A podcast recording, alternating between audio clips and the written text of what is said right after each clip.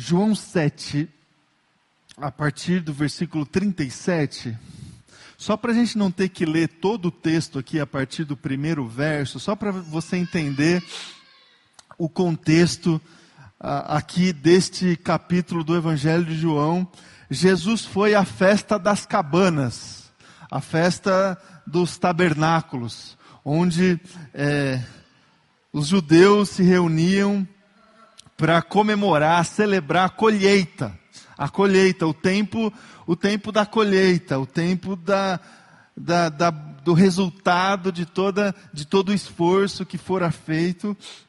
Então eles estavam ali e Jesus, a partir é, do versículo 37, no último dia da festa, dizem que essa festa ela durava oito dias. No último dia, lá no oitavo dia, a partir do versículo 37, acompanhe comigo a leitura. No último e mais importante dia da festa, Jesus levantou-se e disse em alta voz: Se alguém tem sede, venha a mim e beba.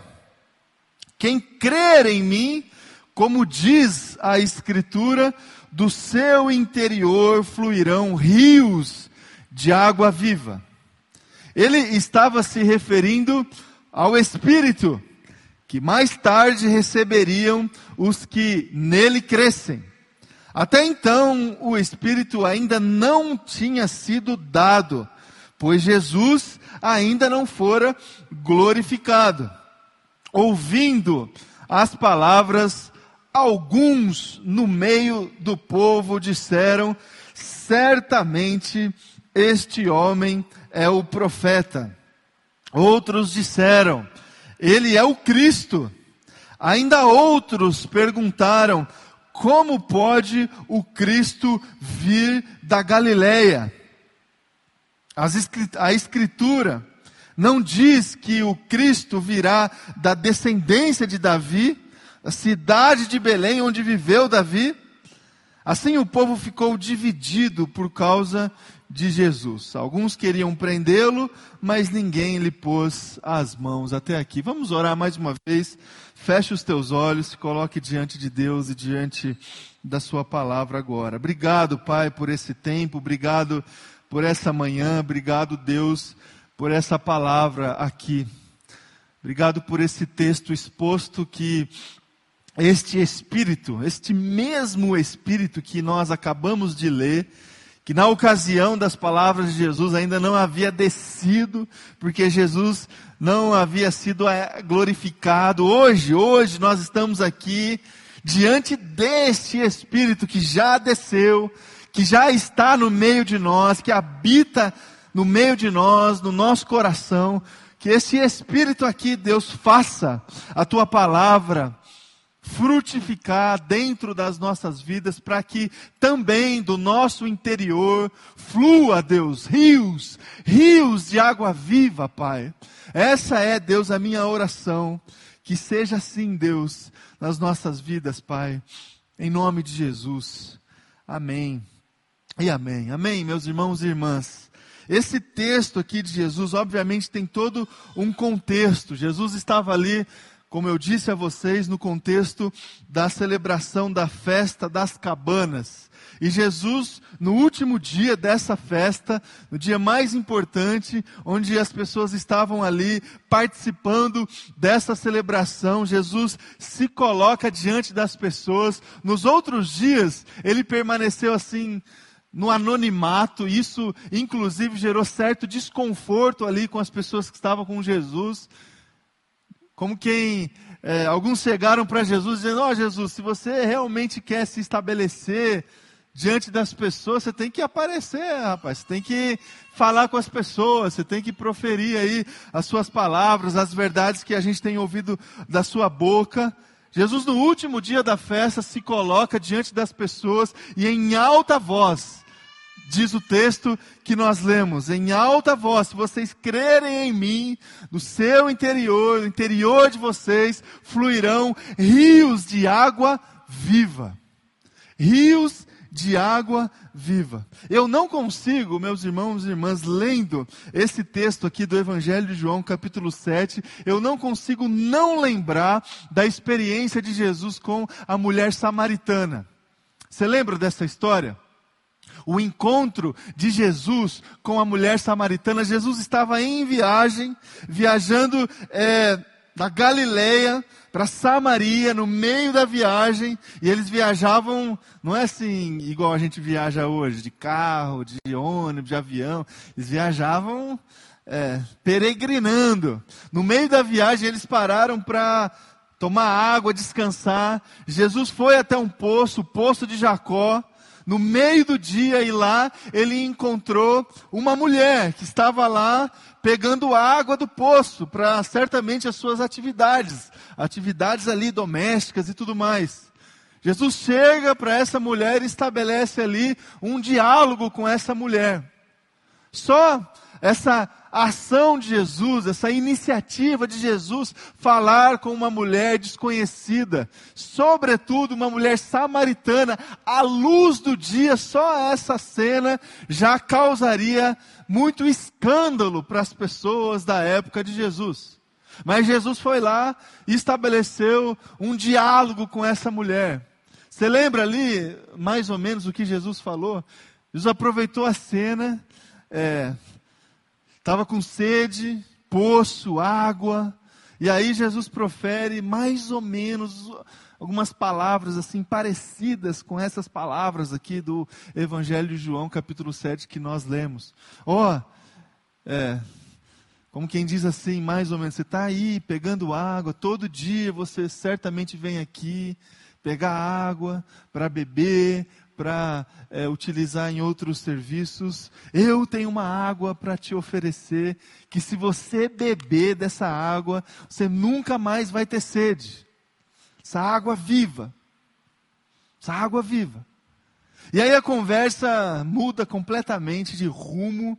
É, a mulher percebeu que estava ali um homem querendo conversar com ela sobre assuntos espirituais, assuntos assim que fogem da normalidade do dia a dia. E aí a mulher chega para Jesus e dizendo: Olha, é, ah, vocês judeus, vocês dizem que é em Jerusalém que se deve adorar a Deus. Nós, os samaritanos, a gente acredita que é lá em cima do monte que tem que adorar a Deus.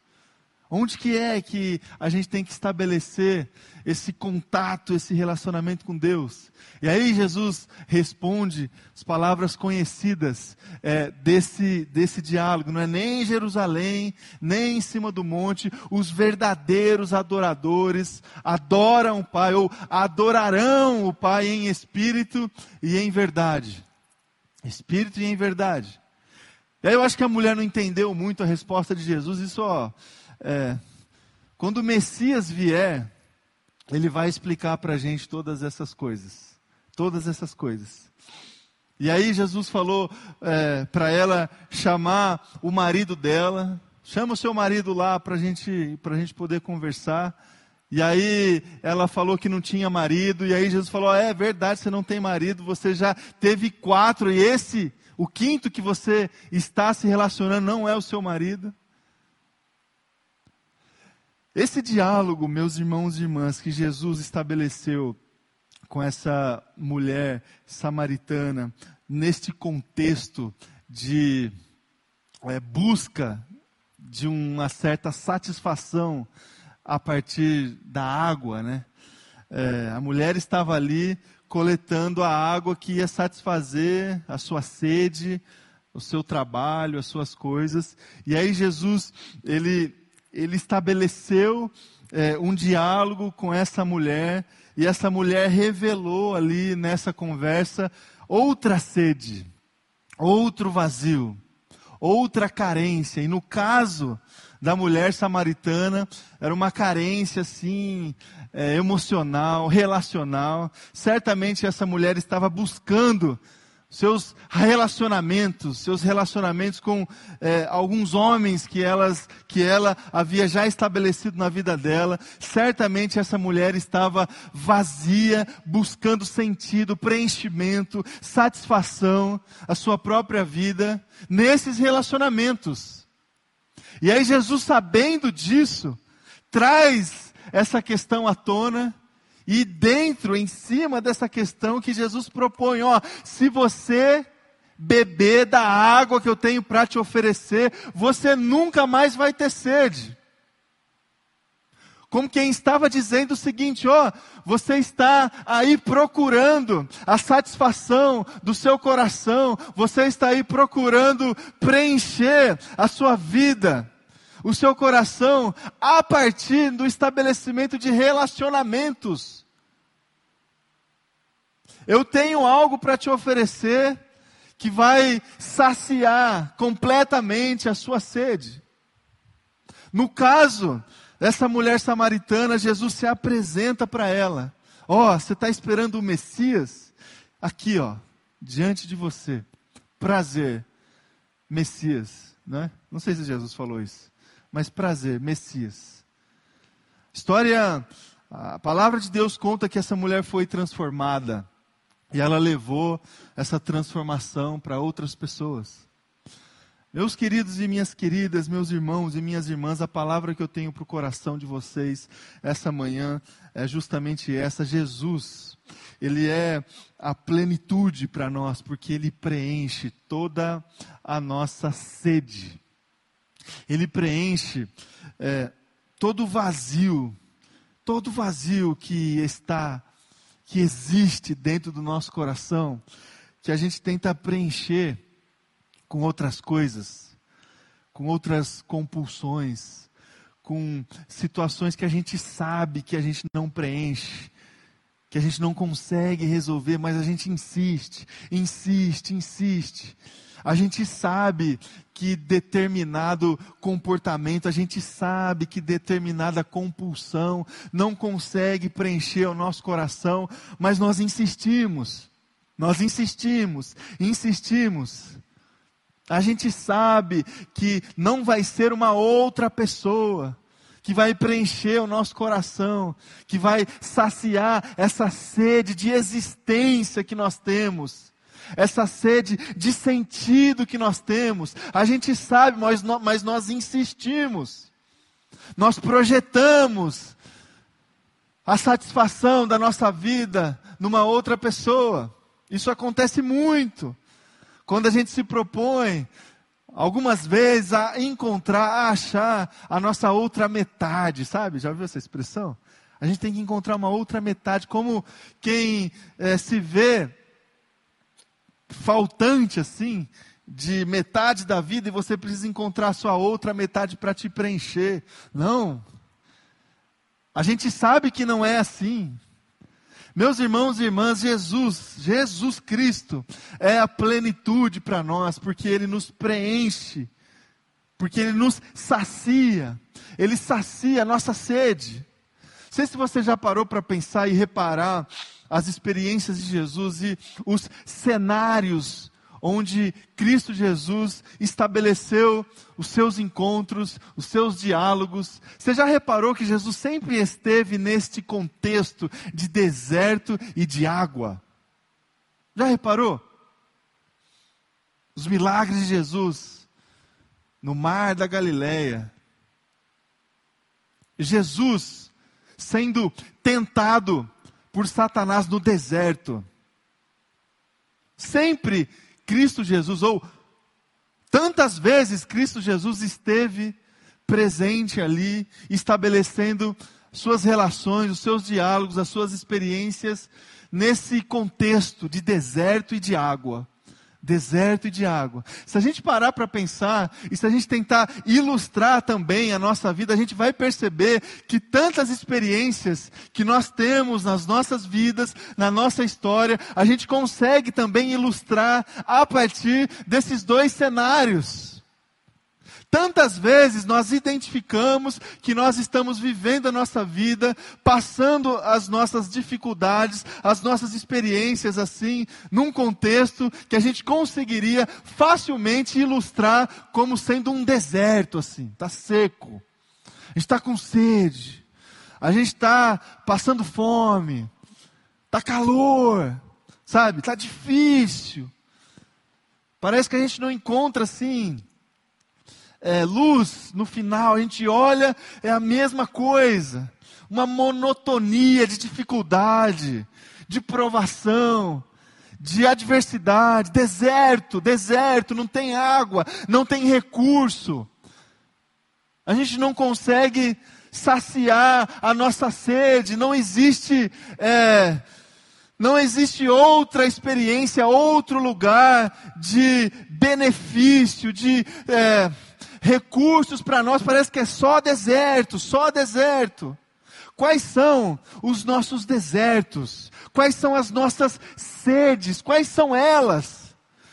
Quais são é, esses cenários que a gente pode apresentar diante de Jesus para que Ele traga vida, água, para que Ele transforme, para que Ele possa nos redirecionar completamente?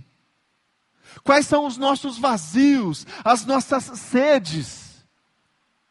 Existem várias. Uma fome assim de sentido para a vida, de propósito, propósito. Tem muita gente, muita gente, meu irmão e minha irmã, que sofre, sofre, sofre, sofre de vazio, de sentido, de propósito. A nossa geração, os nossos filhos, os nossos netos, eles sofrem, nós sofremos também esse vazio de propósito, de sentido. Nós não temos referência, a gente não sabe para onde nós estamos indo. Não existe essa convicção no nosso coração de que nós somos criados para a glória de Deus, de que nós somos criados para servir a Deus, de que nós somos criados para o exercício de uma vocação diante de Deus, de que nós somos criados à imagem e semelhança de Deus. Essas convicções que a gente encontra na palavra. Nós não estamos mais encontrando, porque a gente não lê a gente não acessa. E aí a gente se perde, a nossa sociedade se perde, porque existe esse vazio de sentido, de propósito. E aí a gente tenta preencher de tantas outras formas, de tantas outras formas, e quando a gente não consegue, a gente desiste. Desiste. E aí a gente percebe na nossa geração quanto, o quanto as pessoas estão desistindo. O quanto as pessoas estão trancadas, trancadas é, em quartos escuros da alma. Trancadas. Entregues completamente à depressão, à síndrome do pânico. Um monte de gente. E aí um monte de, outra, de outras pessoas tentando oferecer este sentido de outras formas, de outras maneiras, mas que não vai preencher. Por isso que a gente vê esse boom aí de mensagens é, que tentam trazer sentido para as pessoas, sabe? Esse negócio de as, de as pessoas se colocarem como modelo, como referência, como é, mentores, mentores das pessoas. Essa conversa positivista que tenta trazer sentido para as pessoas. Ó, oh, você vai, você vai vencer. Você, você é, é sucesso na sua vida. Sabe essas mensagens que fazem parte hoje, quase que é, em todo o tempo, de situações que nós recebemos, essas mensagens que tentam nos levantar, essas mensagens de autoajuda, essas mensagens assim que tentam trazer sentido para nós. Meus irmãos e irmãs, Jesus Cristo, Jesus Cristo, a palavra de Deus, o Evangelho que preenche esse espaço e que traz para o nosso coração este sentido, esse senso de propósito e de existência. Eu não estou dizendo aqui que você não precisa procurar ajuda quando você estiver assim, num momento completamente adverso e você não consegue sozinho encontrar este sentido. Procure ajuda. Você tem que procurar mesmo. Mas saiba que Cristo Jesus, que a palavra de Deus é essa palavra que entra no nosso coração seco, essa água viva que entra dentro do nosso coração e nos preenche, e que traz este sentido para nós, e que lança fora do nosso coração todo medo, toda angústia, toda dúvida, Jesus Cristo, meus irmãos e irmãs, é a plenitude, a plenitude para nós. Por quê? Porque Ele mata a nossa sede, Ele preenche o nosso coração. E sede, sede nós temos, todos nós temos. A gente acorda todas as manhãs com sede, com sede de sucesso profissional, que a gente vai conduzir a nossa família da melhor maneira possível. Nós temos vontades, nós temos sedes. Que você saiba aí na sua vida que Cristo Jesus é o único que vai matar essa sede aí que você tem. É o único. É o único. Ele se levanta como se levantou aqui no Evangelho de João, na festa das cabanas, no meio deste contexto de colher as coisas boas da vida, ele se levanta com essa palavra é, constrangedora. Lembra que eu falei no domingo passado que Jesus normalmente vem com uma palavra assim meio fora, fora do, do roteiro? Tinha um roteiro ali, Jesus chega, ó, estão comemorando aí, é o seguinte, quem crê em mim, do seu interior vai fluir rios de água viva. Ou seja, a direção é outra direção é outra. Só Jesus, só Jesus pode trazer para nós essa, esse preenchimento de um vazio que existe dentro do nosso coração e que a gente percebe, meus irmãos e irmãs, na nossa sociedade de hoje, esse vazio está ainda mais exposto, ainda mais exposto. Ainda mais. O como nós estamos é, rasos assim nas convicções que a gente tem a respeito da, da nossa existência. O como nós estamos assim. O como as pessoas estão transitando facilmente nos lugares onde as pessoas estão oferecendo essa ajuda de sentido, de existência, de propósito. E nós temos a fonte, meus irmãos e irmãs essa fonte inesgotável de sentido, de direção e de propósito que é Cristo Jesus. Cristo Jesus. Às vezes a gente vai se decepcionar um pouco, porque Cristo Jesus veio da Galileia, sabe? É, descendente de Davi, sim, mas não é aquele descendente de Davi, sabe, que, que, que a gente acha que é que, que viria é, de dentro do palácio, que viria para estabelecer essa presença messiânica na sociedade com força, com sucesso, com, é, com prosperidade, com poder. Não, Jesus veio da Galileia. Jesus, ele confunde, confunde os valores e os parâmetros. Ele confunde sim. Jesus Cristo não é esse que tenta nos levantar o tempo todo, porque ele tem é, em si um testemunho de sucesso, sabe? Ó, oh, na minha vida eu venci por causa disso, disso e disso. Então vem comigo. Não. Jesus Cristo morreu. O, o, o case de Jesus não, não, não é de sucesso. Nem um pouco. Ele foi julgado, ele se entregou e ele foi morto na cruz. Morto na cruz. As pessoas não entenderam. Mas a, a palavra de Deus é, é essa, o Evangelho é esse. O Evangelho é esse. E esse Evangelho é essa palavra que nos preenche. E como que essa palavra nos preenche? Como que essa palavra pode gerar esse rio, essa água viva que flui e que pode fluir dentro do nosso coração? Através da ação do Espírito Santo. Foi isso que, foi isso que a gente leu aqui no Evangelho de João, capítulo 7. Como que Jesus nos preenche? Através da ação do Espírito Santo. O Espírito Santo que traz para nós essa, esse, esse, essa água viva. Qual é a obra do Espírito Santo? O Espírito Santo nos convence do pecado e do juízo. Primeira coisa que o Espírito Santo faz dentro do nosso coração, ele traz para nós essa lucidez. Lucidez. Somos pecadores. Somos pecadores.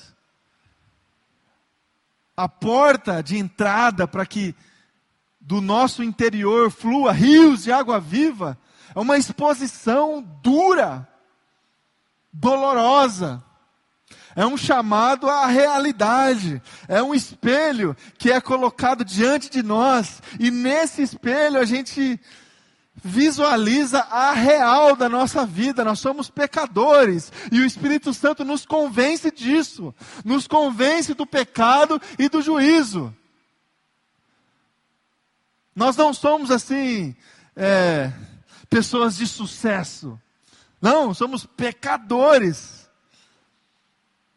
Temos a tendência natural, porque essa natureza caída está em nós, e essa tendência de cometer pecado, de se colocar diante de Deus com rebeldia, de sermos orgulhosos, gananciosos, isso está dentro de nós. De querer passar por cima dos nossos princípios para conseguir aquilo que a gente almeja. Meus irmãos e irmãs, se a gente rejeitar a palavra de Deus e a presença de Deus nas nossas vidas, a gente vai viver dessa forma, com ganância, com orgulho, pecado, ditando as regras.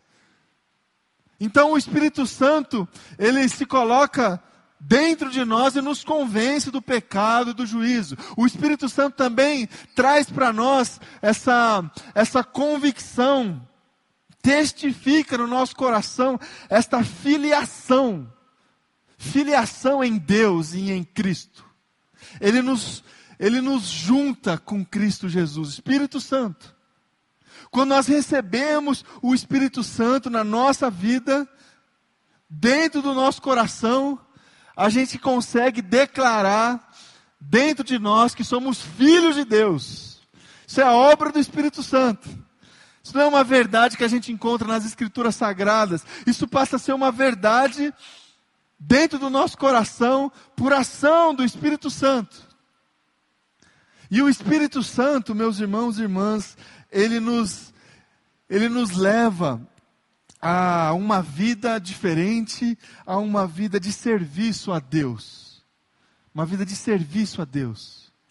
Quando do nosso interior este rio, essa água viva flui, ela flui para um lugar, ela flui para outras pessoas, para outros corações, para outras realidades. Isso é, esse movimento é um movimento do serviço da prática cristã. Da prática cristã. E toda essa obra, quem realiza dentro de nós, segundo a palavra de Deus, é o Espírito Santo do Senhor. O Espírito Santo do Senhor. Então, meus irmãos e irmãs, Jesus Cristo é a plenitude. Chegou a plenitude do tempo, chegou. E nós, esse ano de 2020, por mais difícil, por mais desafiador é, que seja, porque nós tivemos sim e ainda estamos convivendo com dificuldades grandes, extremas nas nossas vidas. É, não tem uma pessoa que a gente conversa que não está enfrentando desafios, dificuldades nesse ano de 2020. Ainda assim, a gente pode chegar no final desse ano de 2020 e celebrar Jesus Cristo. Olhar para a palavra do Senhor e celebrar esta plenitude que já chegou, que já chegou na história. E ainda assim, e ainda mais, diante de todo esse contexto, a gente pode desfrutar desta plenitude que nos preenche, que nos coloca também plenos diante das pessoas e diante da vida. Nós não precisamos preencher os vazios que existem dentro de nós com as nossas compulsões. Saiba disso, meu irmão e minha irmã, saiba disso. Você não precisa se entregar a vícios, a comportamentos compulsivos para tentar preencher o vazio que existe dentro do seu coração. Você não precisa. Cristo é água viva. Beba dessa água e nunca mais você vai ter sede. Meus irmãos e irmãs, vocês também não precisam desistir. Vocês vocês têm um caminho. Não se entreguem ao quarto escuro da alma. Não se entreguem à completa ausência de sentido e de propósito que talvez você encontre dentro do teu coração. Procure Cristo Jesus, a sua palavra. Beba dessa água e nunca mais você vai ter sede. Nunca mais. A obra, esta obra, quem realiza em nós é o Espírito Santo do Senhor. Esse Espírito que ainda não estava ali no último dia da festa das cabanas, mas que já está aqui no meio de nós, porque ele já desceu e está no meio de nós. Que seja assim na minha vida, que seja assim na sua vida. Amém? Vamos orar?